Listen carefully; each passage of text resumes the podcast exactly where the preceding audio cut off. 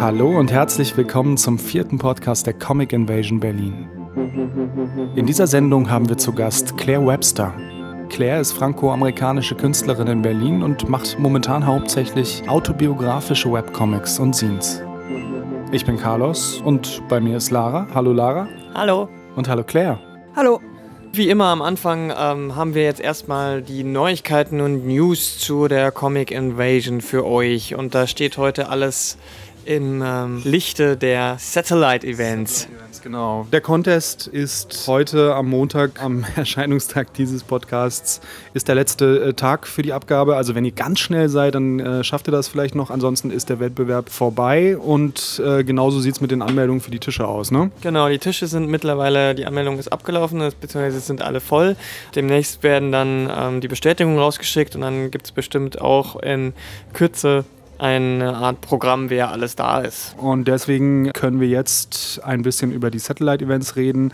Das ist ja alles auch noch im Fluss und im Planen, deswegen können wir da jetzt noch nicht so feste Daten nennen, aber wir wollen einfach schon mal ein bisschen, bisschen erzählen, was da so geben wird. Genau, also äh, zum Beispiel ist eine äh, Veranstaltung der schweizerische Robinson, Comics für die Wand von ähm, Alex Balladi. Dann gibt es So Close, Far Away, eine Comic-Reportage mit Vortrag von Augusto Paim. Meet George, a 43-year-old homeless man from Porto Alegre, Brasil. Das findet dann bei Renate statt.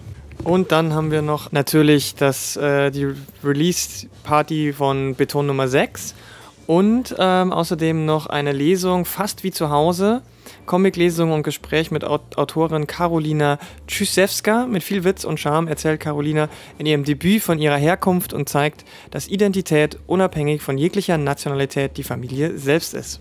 Dann gibt es einen Vortrag von Verena Maser. Gibt es lesbische Manga? Und das findet statt im Schwulenmuseum. Und äh, dann gibt es noch einen äh, Skizzenspaziergang im Wedding.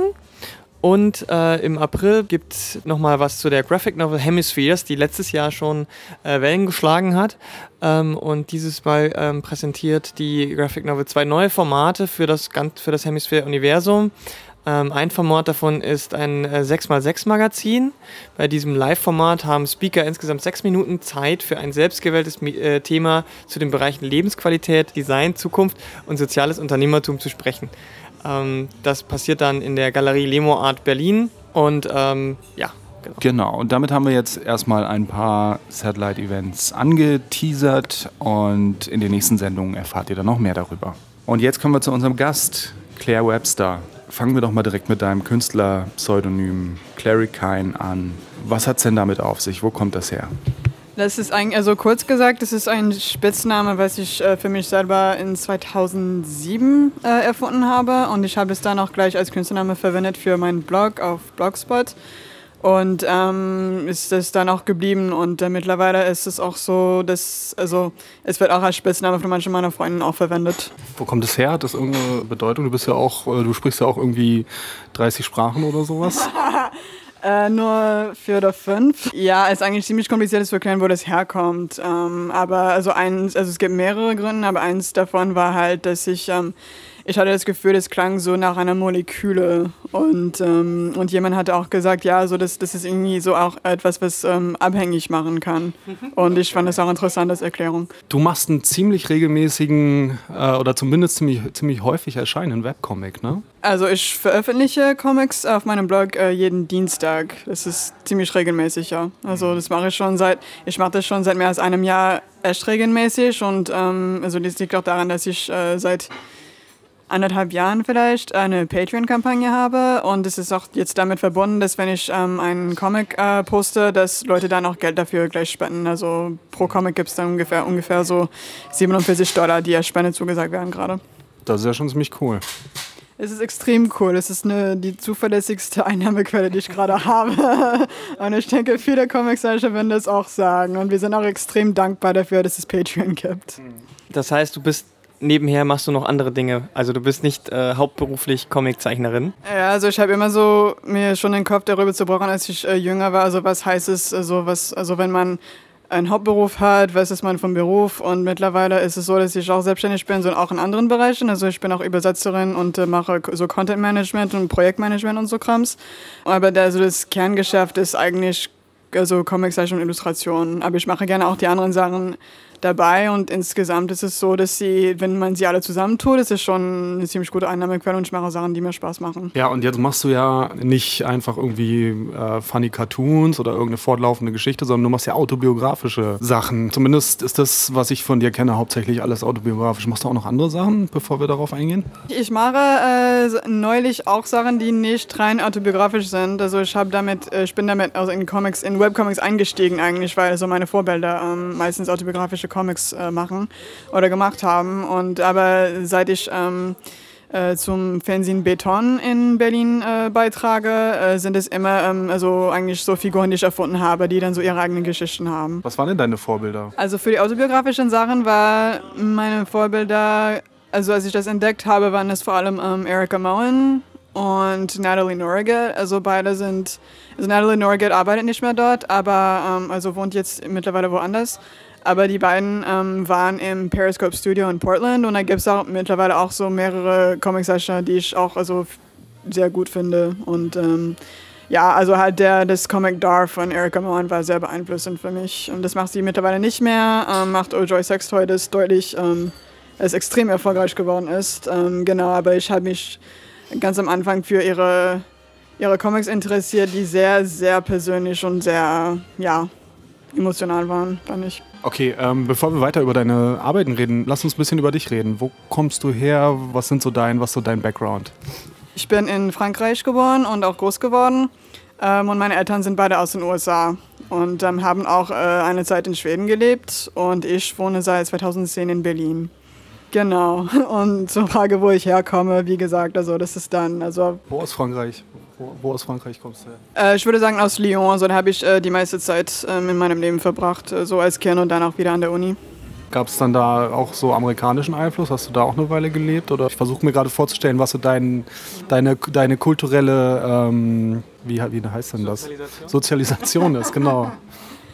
Äh, naja, also sozialisiert wurde ich schon in, in Frankreich, so also in der, in der Schule. Also ich, ähm, es war halt so, dass wir zu Hause immer Englisch geredet haben, und, aber alles andere war dann auch Französisch. Ähm, genau, und also zur Frage also Staatsangehörigkeit. Ich habe auch dann die Staatsangehörigkeit in Frankreich beantragt, ähm, als ich dann äh, die beantragen äh, durfte. Und ähm, sehe mich mittlerweile, also Leute fragen oft danach, also ob man das eine oder das andere ist, aber ich sage, ich bin das eine und ich bin das andere. Und das, also genau, das wendet sich auch an andere Sachen in meinem Leben an. Wie bist du denn zum Thema Comics gekommen? Und ähm, dadurch, dass du so unterschiedliche Einflüsse hattest, würdest du sagen, was, welche, welche Comic-Kulturkreis hat dich am meisten beeinflusst? Also ja, die Einflüsse, ähm, also es hat sich immer so geändert, äh, also nach dem Alter so ungefähr. Also es gab verschiedene Perioden in meinem Leben und da waren die, kamen die Einflüsse aus einer anderen Ecke. Und ich habe äh, Comics eigentlich entdeckt, als ich sehr klein war. Wir waren in Kalifornien äh, im Urlaub und ich habe dann Kevin und Hobbes entdeckt und fand es super, ja genau, äh, ich fand es super und ähm, also dachte, ja, also, also das, das ist einfach klasse und das will ich auch ähm, also nachmachen. Das habe ich dann auch nachgemacht, ähm, ziemlich lange und habe dann irgendwie damit aufgehört und habe dann nur geschrieben. Also ich habe immer ger sehr gerne geschrieben und als ich dann äh, im Gymnasium war, habe ich dann so den Manga Fruits Basket entdeckt, aus irgendeinem Grund. Also ich ging halt nach, der, nach dem Gymnasium oft so in eine Buchladen, so, so ein, ja so die FNAC heißt das, also so ein, so ein Multimedia-Kette ähm, in Frankreich. Mhm. Und ähm, habe dann immer wieder dort, dort, Mangas gelesen. Und dann, als ich an der Uni war, ich, äh, gab es dann diese Welle von, diese erste Welle von ähm, Blog BD, also Comic-Blogs in Frankreich. Und da habe ich zum Beispiel mal gedacht, okay, das würde ich eigentlich sehr gerne machen. Und als ich dann im Master war, habe ich dann eben ähm, die, die Arbeit von Erika Moen und von Natalie Norrigat ähm, entdeckt. Und das war dann der Punkt, wo ich mir dachte, ja, das will ich eigentlich machen und das mache ich auch. Da kam ich nach Berlin und habe mit meinem Comic angefangen. Genau. Was war es, was dich da so fasziniert hat?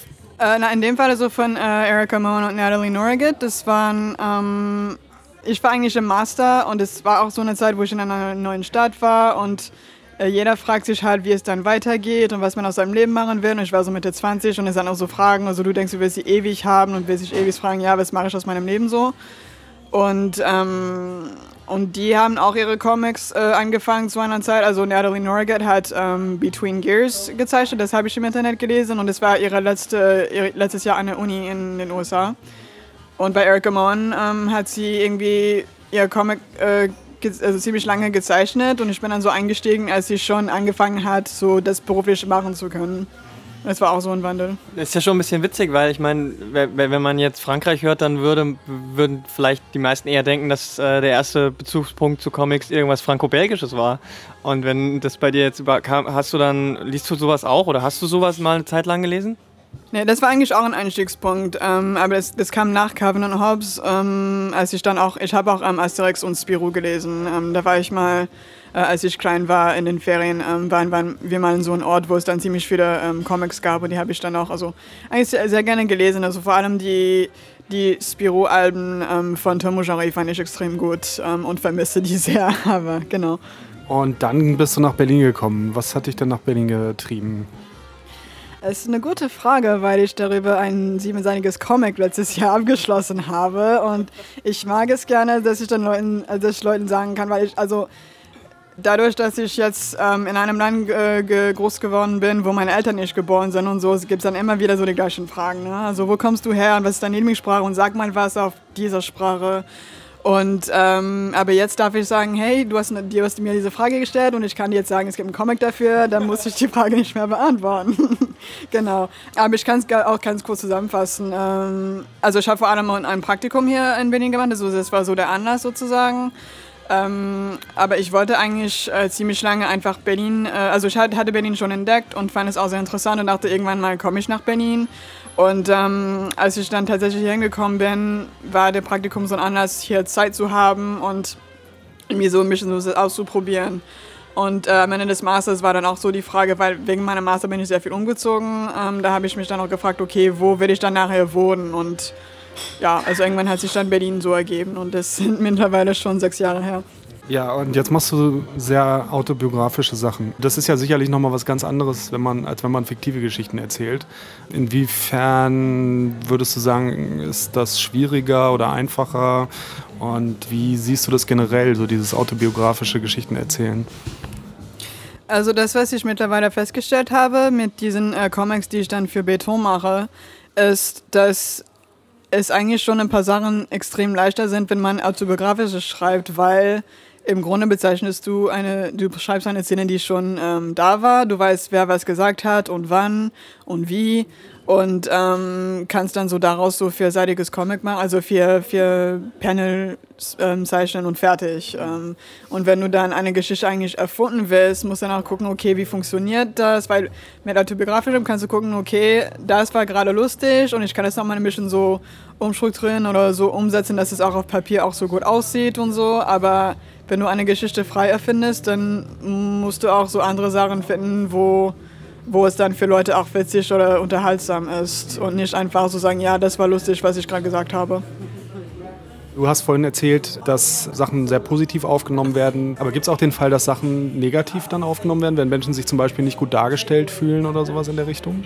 Meinst du jetzt von Personen? Nee, niemals. Bisher nicht, nee. der Großteil meiner Comics, also abgesehen von Master of Survival, wo dann auch so, so Leute vorkommen, also die dann auch so mit dabei waren oder so, ähm, ja, das waren, also das sind zum Großteil Comics, wo eigentlich nur ich vorkomme. Und da habe ich eigentlich schon ein Problem mit mir selbst, wo ich denke, okay, ja, wie wirst du das denn so darstellen? Ähm, nee, aber ansonsten, nee, die Leute, die sonst drin sind, ähm, also, also ich, ich, ich frage auch jedes Mal, so, also ist es okay für dich, wenn du so drin vorkommst und so? Und jedes Mal ist es so, nee, also finde ich super, cool, ich bin in einem Comic und so weiter. Okay. Du erzählst ja sicherlich ganz viele Sachen auch nicht. Ähm, aber wie, ähm, wie, wie suchst du dir da die Sachen aus, die du erzählen möchtest? Also ich nenne es eigentlich so ein Gut-Feeling. Also das ist auch die Sache, die mir jetzt bei Erica Moen ähm, also sehr stark beeindruckt hat. ähm, war so all die Reaktion, die ich auf ihre Comics hatte, war so diese Reaktion von, ja, so fühle ich mich auch oder so habe ich mich auch gefühlt oder Alter, es gibt jetzt jemanden, der auch so das, genau die gleiche Sache so erlebt hat wie ich oder also jemand drückt das aus, was ich gerade äh, empfinde so und ähm, wenn ich dann das Gefühl habe, dass ich etwas ausdrücken will in meinem Comic, geht es oft darum, dass ich mir denke, okay, das war jetzt gerade etwas, was ich ausdrücken möchte. Und auch wenn es ähm, sehr persönlich zu sein scheint, ähm, ist es auch irgendwie so, ich finde es auch trotzdem wertvoll, das zu machen. Ähm, nur dadurch, dass Leute dann sagen können, ja, genau so habe ich mich auch gefühlt und vielen Dank. Also wenn Leute dann auf mich zukommen und sagen, hey Mann, das war so gut, vielen Dank und so, dann bin ich so, ah, cool, das war doch nicht so. Also es, es war vielleicht unfassbar traurig, aber es ist auf jeden Fall irgendwie wichtig für jemanden gewesen. Ähm, und du hast ja jetzt schon gesagt, äh, die Geschichte, wie du nach Berlin gekommen bist, ähm, hast du schon komplett erzählt. Dein Zyklus, wie, wie das, äh, das ist Master of Survival. Und der ist jetzt abgeschlossen. Wie geht's dann weiter? ja, wie gesagt, also ich habe Master of Survival letztes Jahr abgeschlossen und es war mein erster Comic. Und ähm, also das war mein erster längerer Comic, also der also mehr, als eine, mehr als ein Blog-Eintrag war. Also mit dem Comic selbst habe ich erstmal keine Pläne. Ich dachte, vielleicht mache ich irgendwann mal so ein Sammelband daraus, aber dann muss man echt A, Geld und B, Zeit dafür finden. Ähm, und es ist auch, also ich meine, wenn ich jemanden finde, der das verlegen will, könnte man vielleicht drüber reden. Andererseits also es gibt zum Teil Seiten drin, die ich 2010 gezeichnet habe und ich finde in, auch in den letzten zwei Jahren ähm, hat sich mein Stil dann deutlich geändert bzw. verbessert. Und wenn ich mir jetzt angucke, weil ich 2010 gezeichnet habe, ich meine, das war auch mein, das war auch mein erstes Projekt und äh, das diente halt dazu, dass ich äh, Comics übe und gucke, was ich daraus machen kann. Aber ich muss nicht unbedingt dann auch gleich wieder Geld dafür ausgeben, dass Leute sehen, wie ich furchtbar ähm, so ja, Menschen gezeichnet habe oder beziehungsweise, keine Ahnung, die, die Anatomie ist voll, ist komplett falsch und so. Also ich meine, es ist trotzdem äh, so eine Geschichte, die Leute berührt. Also Leute kaufen es gerne auf, auf, auf Festivals und so, aber ich denke, es könnte auch ruhig erstmal nur als Scene-Format bleiben und dann ja, mal gucken. Die, die Comics, die ich gerade äh, so verschiedenen Sachen beitrage, sind gerade so also fiktive Comics und es ist auch erstmal eine Zeit, wo ich ähm, gucke, wie ich die, die machen kann und wie sie, also wie sie aussehen können. Und ähm, aber ich hatte mir auch vorgenommen, zum Beispiel diese, also letztes Jahr hatte ich mir so als Ziel, ähm, hatte so als Ziel mehr oder weniger im Kopf gehabt, okay, bis Ende des Jahres werde ich das fertig haben. Und dafür dachte ich mir, okay, da wo ich jetzt gerade auch so dann so selbstständig arbeite, ähm, muss ich dann auch gucken, dass das Geld aus anderen Quellen auch reinkommt und muss auch Sachen priorisieren können. Und ähm, dachte, okay, dieses Jahr tue ich mir jetzt keine riesen Deadline äh, an, so wegen äh, eigenem Comic, sondern ähm, ja, nehme mir einfach ein bisschen so die Zeit zu gucken, was ich machen will. Und auch für Beton sowieso mache ich erstmal weiter mit fiktiven Comics, die eigentlich, ähm, das sind immer, da kommen immer so Figuren vor, die ich äh, mehr oder weniger ziemlich lange im Kopf hatte, weil ich hatte schon an der Uni so ein längeres Projekt im Kopf gehabt, äh, auch in einer fiktiven Stadt, die aber so dann so ein paar Städten ähnlich sind, wo ich gewohnt habe. Ähm, und mit dann so mit Figuren, die ich dann schon seit der Uni irgendwie so im Kopf laufen habe und ähm, nutze gerade so also die Comics, die ich gerade, die fiktive Comics, die ich gerade mache, sind halt so Übungen, um zu gucken, wie gehe ich mit den Figuren um und was, sind, was ist ihr Hintergrundgeschichte und so weiter. Jetzt ist es ja so, dass äh, du ja jetzt sowohl deine Comics schreibst als auch zeichnest. Häufig ist es ja dann doch in, gerade in größeren Produktionen so, dass man das aufteilt. Also käme es für dich auch in Frage, Stories anderer Menschen zu zeichnen? Oder hättest du damit irgendwie Schwierigkeiten, weil, du, weil es eben nicht deine eigenen Geschichten sind? Also wenn ich jetzt die Arbeit aufteilen würde, würde ich eigentlich vielleicht lieber das Schreiben für jemand anderes machen, als das Zeichnen. Nur weil, also wie gesagt, also Zeit läuft. Also, also wir sind mittlerweile schon so Anfang März 2016, das ist ziemlich krass. Und ähm, ja, also ich, also ich merke schon, wie lange ich brauche, halt, um überhaupt Sachen für mich zu zeichnen und wie frustriert. Also ich meine, viele, vielen Comic-Künstlern geht es jetzt auch so. Also dass man sagt, ja, dass man frustriert daran ist, dass man mit seinen eigenen Sachen nicht vorankommt ähm, weil, man, weil es eben so lange dauert und dann liest man halt so deine Seite in 30 Sekunden und das war es dann schon. Ähm, und ich kann mir schwer vorstellen, also es müsste dann ein sehr gutes Projekt sein, sehr interessant sein für mich und ich müsste mich auch dafür begeistern können und die Zusammenarbeit müsste auch Sinn äh, machen. Ähm, ich meine, ich äh, habe schon also mit Janam äh, zusammengearbeitet, wo wir gerade äh, eine Geschichte erfinden, die ich dann umsetzen werde. Aber das ist irgendwie so unsere Geschichte, das ist unsere Zusammenarbeit. Und ähm, wenn ich jetzt mir Zeit für jemandem seine Geschichte nehmen würde, wie gesagt, es müsste dann Sinn, machen, Sinn machen, weil es ist dann eben Zeit, die ich dann für meine eigenen Sachen nicht habe und irgendwann bin ich dann 40 und habe die Hälfte nicht geschafft, was ich machen wollte. Was auch nicht schlimm ist, bloß Zeit, äh, Zeit läuft so. welche, welche Bedeutung haben denn ähm, so äh, Comic-Festivals oder Comic-Cons allgemein für dich? Ähm, ähm, machst du sowas gerne oder ist es ein notwendiges Übel? Ähm, und da, ja, genau. Also ich mache eigentlich sowas extrem gerne. Also ich mache das nicht extrem oft, weil es auch wahnsinnig, also es macht einem wahnsinnig müde nachher, weil du bist dann zwei Tage oder einen Tag, also den ganzen Tag so on, wie wir so also unter Englischsprachigen sagen. Und da musst du, da sprichst du Leute an den ganzen, den ganzen Tag und redest auch mit Leuten und es ist super. Ähm, das, das gleicht irgendwie so dann die, die, die Tätigkeit aus, ähm, wo du eigentlich so mit, wenn du Comics machst, vor allem deinen eigenen Comics, sitzt du meistens oft, also wenn nicht buchstäblich alleine, bist du dann trotzdem irgendwie so in deinem eigenen Kopf und machst deine eigenen Sachen. Und wenn du auf Cons bist, hast du erstens so den, kannst erstens so Leute sehen, die deine Comics lesen und feststellen, ach ja, das sind nicht nur so ähm, Buchstaben und äh, kleine Bilder im Internet, die sagen, hey, ich habe es gemacht, sondern sind auch Menschen. Mhm.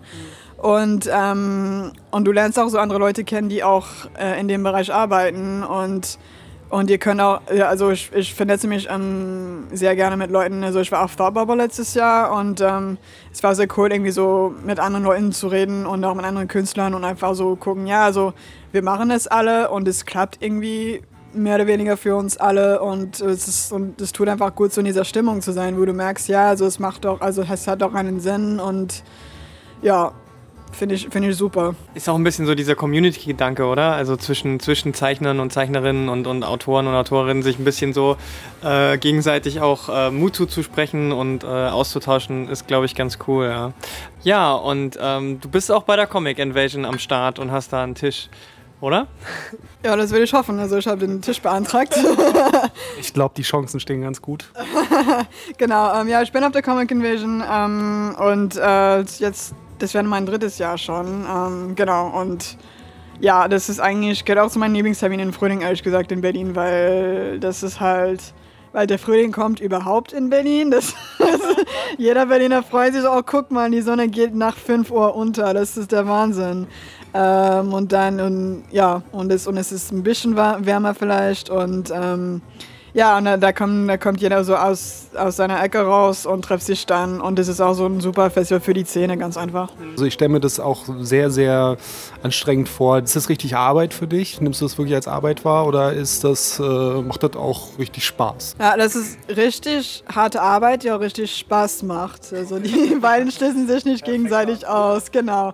Ähm, also ich, ne, also ja, meine Freundin wissen mittlerweile, wenn ich dann, also wenn ich dann ein Festival ähm, gemacht habe, bin ich dann erstmal zwei bis bis drei Tage nicht zu erreichen, weil ähm, ja, das ist eben so harte Arbeit und ähm, ich habe auch einen Comic drüber ähm, gezeichnet letztes Jahr über die Comic Invasion und wie ähm, also, also was für eine Uhrzeit gibt. Weil wenn du auf einem Festival bist, ist die Zeit nicht mehr wie im echten Leben, sondern es gibt eine Uhrzeit, wo du aufbaust. Also für mich zumindest gibt es eine Uhrzeit, wo du aufbaust und dann eine Zeit, wo du dann, äh, du, wo du dir, wo du versuchst Essen zu holen kannst aber nicht, weil du, weil auf einmal so zehn Leute vor deinem Tisch stehen und ähm, dann bleibst du erstmal da eine Stunde und dann gehst du eine Stunde wieder, also eine Stunde später ähm, was essen kaufen, äh, trinkst dann nochmal einen Kaffee, holst dir dann noch ein Bier und dann um 19 Uhr bist du dann, also ich bin dann immer völlig fertig um 19 Uhr und will nur nach Hause und bei der Comic Invasion kann ich einfach nach Hause gehen, das ist super ähm, und dann am nächsten Tag wiederkommen, genau ähm, und ich äh, habe mir auch zum Beispiel so, ich habe so ein Ritual, wo ich mir immer so Maisbrot am Tag davor backe, weil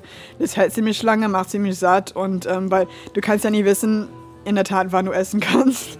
Und ähm, also jeder, das habe ich auch bei der Thought Bubble ähm, erfahren, also jede, oder es ist eigentlich überall so, wenn du jede, jede Minute, wo du dann weg von deinem Tisch bist, ist auch eine Minute, wo die Chancen, wo du etwas verkaufen kannst, auf Null gehen. Ähm, es sei denn, du hast einen Kumpel, der wahnsinnig gut Fisch verkaufen kann. Genau, ähm, aber das heißt auch, also dadurch, dass du anwesend bist, dass Leute dich ansprechen können, dass sie dich sehen und sehen, du hast das gemacht, das trägt dann auch dazu bei, dass sie dann also deine Sachen lesen wollen und dann so deine Arbeit unterstützen wollen. Und deswegen also musst du dann immer gucken, dass du eigentlich nicht ewig lang bist oder dass du einfach davon ausgehen kannst, dass du das Geld gerade nicht brauchst. Okay. Haben wir noch irgendwas Wichtiges vergessen? Hast du noch was Wichtiges, was du ankündigen möchtest oder irgendwie, was dir wichtig wäre? Möchtest du jemanden grüßen? Deine Message an die Welt. Hi Mom! ja, keine Ahnung. Ähm, pff, ja, ich habe eine ganze Liste eigentlich, habe ich nicht vorbereitet. ja, nee, ähm, ich wollte halt so meinen Comic-Stammtisch am Panel abgrüßen eigentlich. Ähm, Das ist ein englischsprachiger Comic-Stammtisch, der jeden also, also ist- bei Renate gibt es einen Stammtisch am ersten Montag und dann die Woche davor, am letzten Mittwoch in der Woche, gibt es dann immer beim St. Oberholz ähm, gerade einen englischsprachigen, also internationalen Comic-Stammtisch, sagen wir mal so, also sowohl englisch als auch deutschsprachig oder was auch immer, ähm, wo man sich einfach trifft und äh, Comics vorbeibringt und ähm, auch seine Skizzen heften und äh, sich dann darüber austauschen kann. Genau. Okay, gut, dann ähm, sehen wir uns spätestens auf der Comic Invasion und ähm, im, Website clarikine.com und alle Links wie immer auf der Website. Dann können wir jetzt noch mal kurz auf Events hinweisen, die wir schon hatten in den letzten Sendungen. Aber damit ihr da vielleicht doch noch hinkommt, wenn ihr es noch nicht geschafft habt, Kleiner Reminder für euch. Ähm, zum Beispiel ähm, die, äh, der Verlag Reprodukt äh, feiert seinen 25. Geburtstag und hatte einige Veranstaltungen ähm, am Start, äh, bis, bis zum 18. Juni dann die große Geburtstagsfeier äh, stattfindet. Genau, und dann gibt es weiterhin noch die Ausstellung Super Queeros im Schwulen Museum und das ist weiterhin sehr sehenswert. Und das war's für heute und ihr hört uns wieder im nächsten Podcast zur Comic Invasion. In zwei Wochen. Bis dahin, ciao. Bis dann.